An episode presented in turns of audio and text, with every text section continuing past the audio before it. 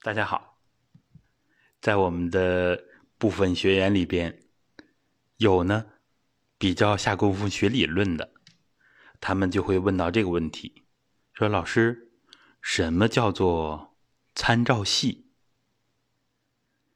要想学明白参照系呢，我们呢需要先掌握什么是一元体，所以我们有必要啊学一下。一元体的这个内容，那么大家可以听一听相关的音频。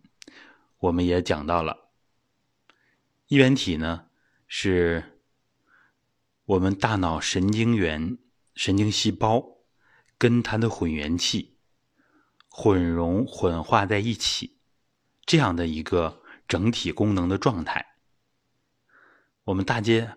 简单的理解呢，就是传统里边精气神的这个神啊神，或者叫做神意，或者叫做心啊心体，这就是它。那么参照系是什么呢？参照系呢，就是在我们人啊形成一元体之后啊，这个一元体呢，大约在胎儿时期七个月左右形成的。啊，这是以前的认识。近一些年呢，有六个多月出生就能存活的婴儿，啊，说明现在呢，这个胎儿、婴儿啊，生长发育比以前呢，可能由于营养啊等各方面因素，是吧，有所提前啊，这也是正常的。那么参照系呢，就是在我们脑子里边形成的一个。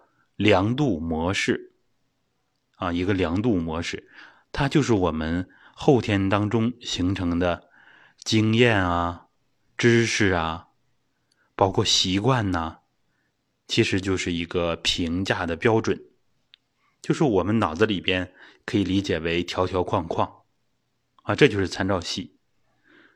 比如说呢，北方出生的孩子。啊，有可能他喜欢北方的饮食习惯，是吧？我们中国人对亲情的观念跟外国人就不一样。那么我们在祖国的东南西北，是吧？每一个地方的人饮食习惯跟其他地方都不一样。那么如果呃跨越国度的话，啊，我们有的人吃呃泰国的美食就觉得不那么习惯。吃西方的快餐可能还好，啊，吃正规的这个西餐呢，有的就觉得不那么适应啊。这都是我们小时候在脑子里边打下的烙印，而这个烙印呢，就相当于我们参照系的一部分啊。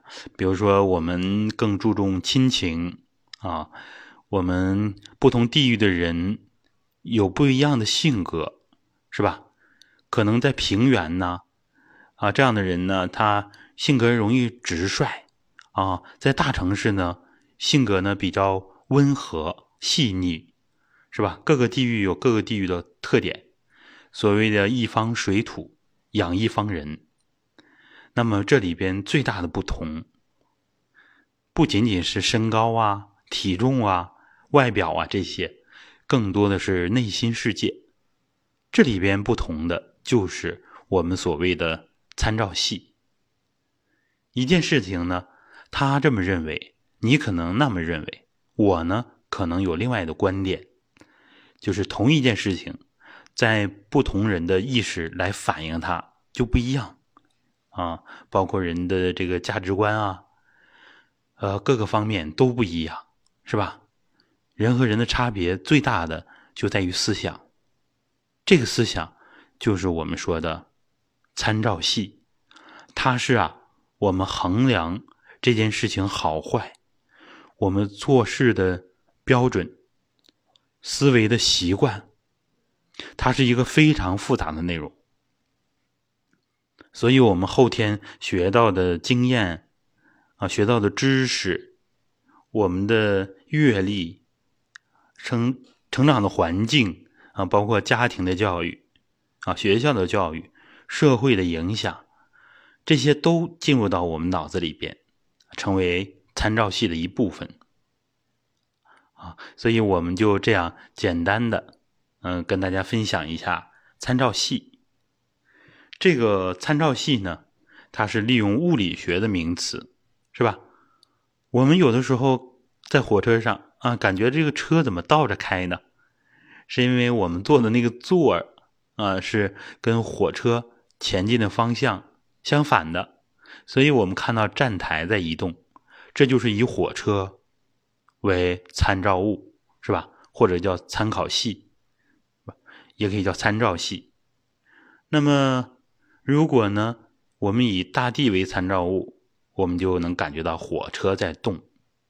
所以，这就是借助物理学的名词来阐述我们人复杂的意识，就看以什么为标准。